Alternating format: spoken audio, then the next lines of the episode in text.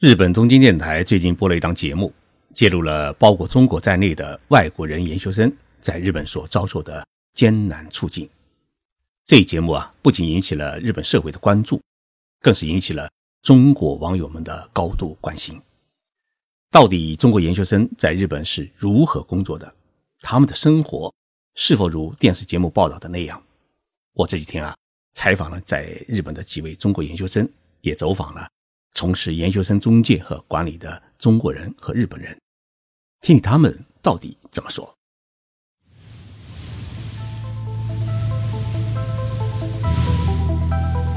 任你波涛汹涌，我自静静到来。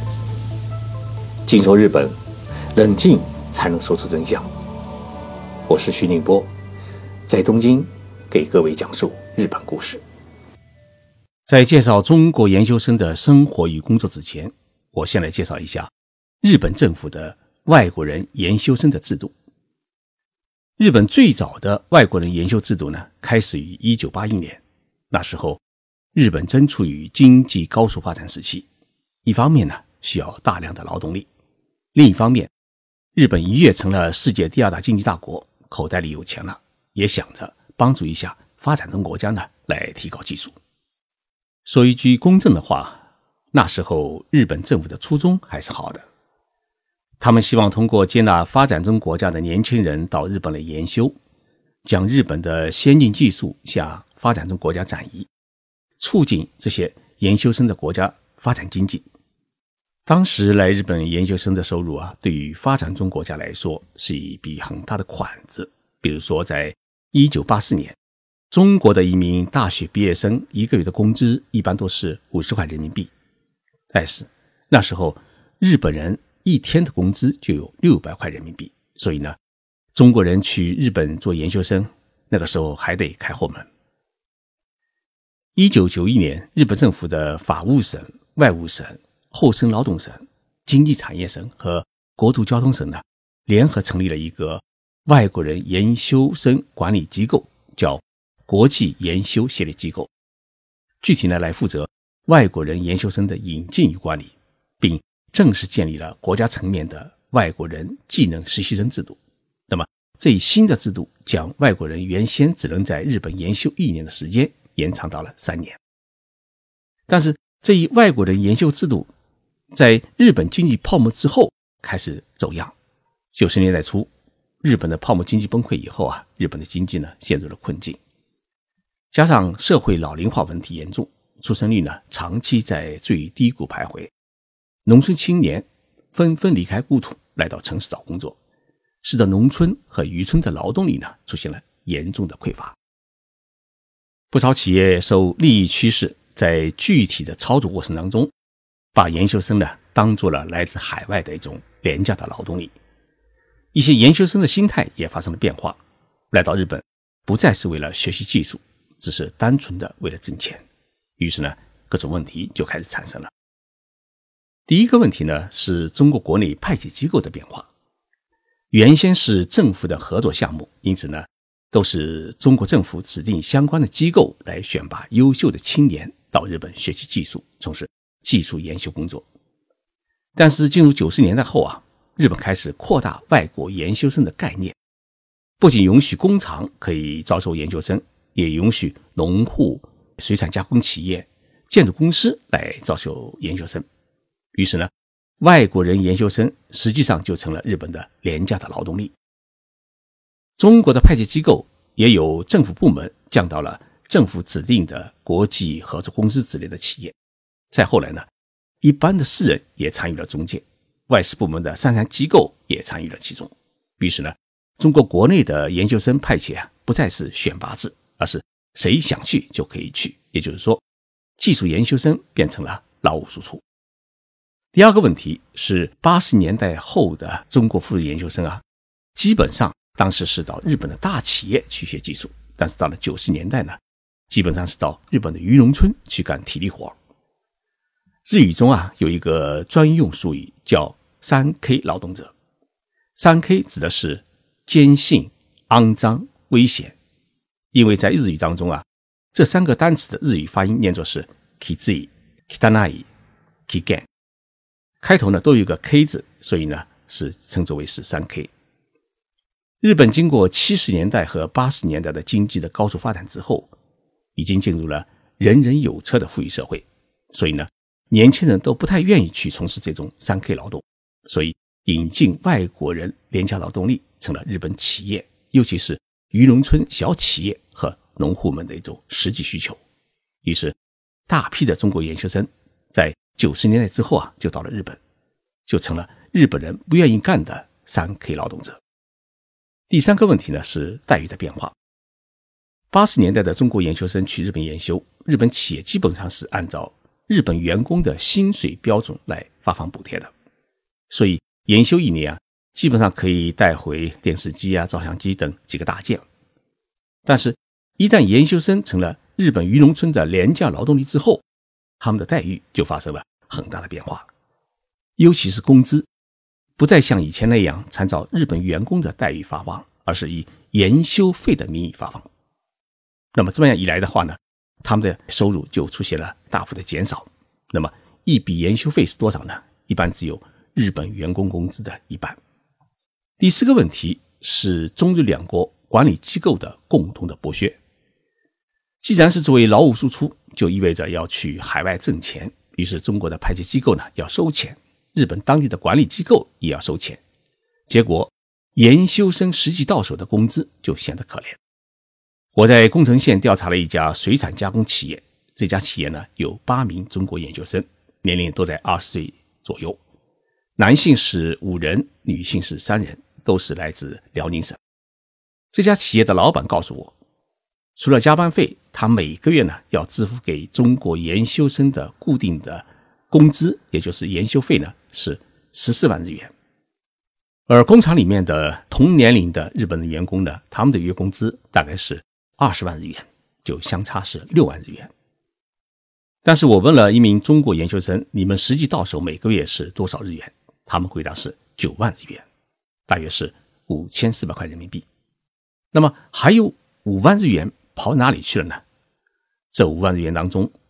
辽宁的劳务派遣公司呢收了三万日元，日本当地的渔业劳务管理协会呢收了两万日元。问这两家机构为什么每个月都要收这么多的钱？他们的回答很简单，就是研修生的管理费。我跟他们算了一笔账：如果中国一家劳务派遣公司往日本派一百名研修生，这就意味着他们每个月就可以收三百万日元的管理费。那么这三百万日元就相当于十八万元人民币。第五个问题呢是挣钱的压力。在九十年代，当中国人的月工资只有几百块的时候啊，到日本辛苦一个月可以挣几千块，那么再辛苦也会忍耐。但是到了现在，在上海的餐厅里面端的盘子，每个月也能挣到两三千块人民币，那么日本的四五千块人民币的收入呢，就失去了魅力。于是呢，加班成了研究生们获取额外收入的一个最主要的途径。像宫城县的这家企业，在于汛期。一个月基本上要加班一百个小时，也就是每天要加班四个小时，基本上是从上午八点钟开始工作，到晚上九点钟才能下班，每周也只能休息一天。每小时的加班工资是平均是五百块日元，也就是三十块人民币，一个月也就多出了五万日元，刚好把中日两家管理机构抽取的这管理费挣回来，使得自己呢每个月的收入能够维持在八千块人民币左右。第六个问题是生活的压力。由于研究生生活的地方啊，大多数是偏僻的渔农村，因此呢，平时没有太多的娱乐生活。许多研究生是独生子女，在国内还没有吃过那么多的苦，在日本的饮食也有许多的不适合，加上还有语言的障碍，收入又不高，每年呢还不能回家探亲。同时在出国时啊，国内派遣公司还收取了五到十万元人民币不等的押金。因此，他们的生活与精神的压力呢是很大的。今年元旦期间呢，日本就发生过一起悲剧：两名恋爱的中国研修生在酒店里面共度新年，结果两人呢发生了争吵，男生最后杀害了才十八岁的女孩子，酿成了一个很大的一个惨案。这些年来啊，至少有三十多名中国研究生在日本研究期间啊，因为劳累而死亡，或者生病死亡，或者因为工作事故或交通事故死亡，甚至还有人为此自杀。虽然我列举了以上种种问题，但是呢，日本的外国人研究生制度的最大问题还是日本政府这一制度的本身问题。明明是引进国外廉价的劳动力，却偏偏要弄一个。研修生和技能实习生的名义，种菜杀鱼这些谁都能干的活儿，叫外国人来日本研修，本身就是一个笑话。所以，日本政府是挂这一块遮羞布，是的，雇佣外国研修生的日本企业和雇主呢，就可以逃避劳动法所规定的企业的一些雇佣义务，比如说劳灾保险、雇佣保险、男女同工同酬。所以，这一制度本身。就是一个剥削外国人廉价劳动力的制度。同时，一部分日本企业和雇主呢是强迫研修生加班，而加班费呢比日本平均的小时工资还要低。有的变态的雇主对中国女研究生实行性骚扰，甚至在女研究生的宿舍里面安装摄像头。这些雇主呢，并没有把外国研究生当作正规的劳动者来对待。而是视为可欺负的一种廉价劳动力加以虐待。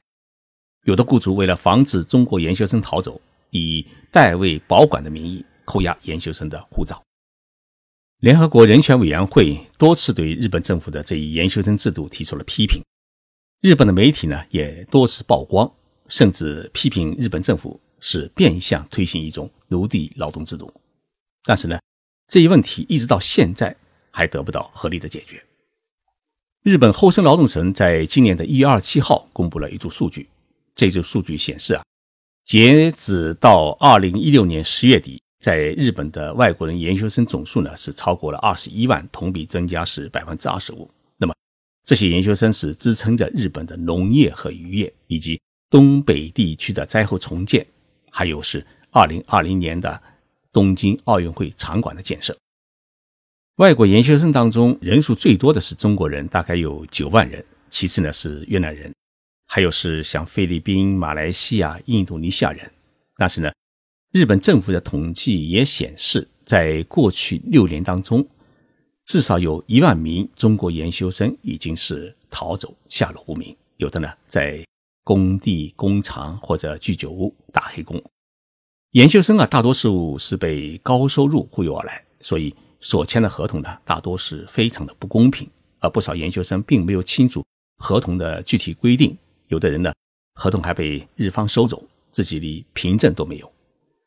中国人要想去日本当研究生啊，通常还要向国内的中介机构啊交付高额的手续费和押金，如果未能履行合同，还要支付高额的违约金。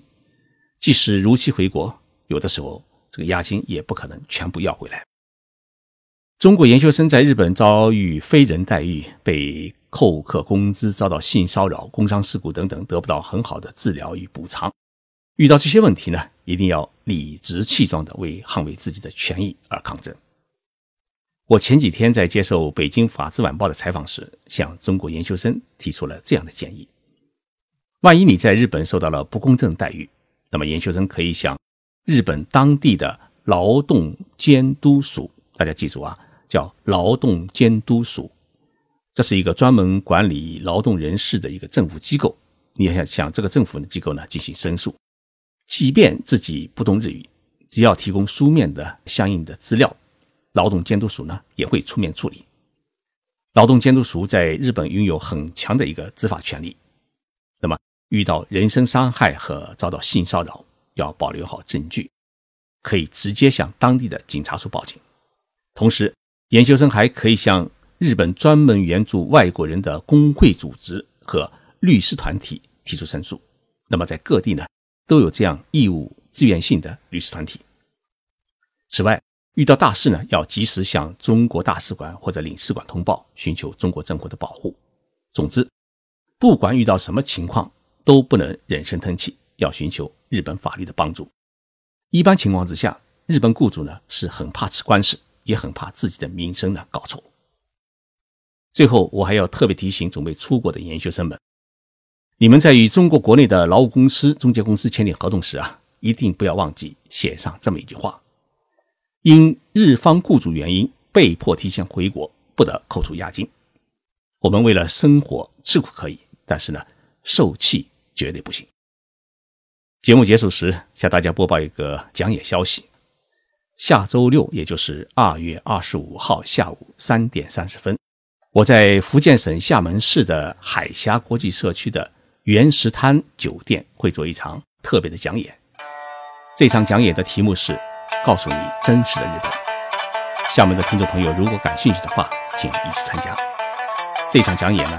当当网和京东商城会做现场直播，欢迎大家一起参与。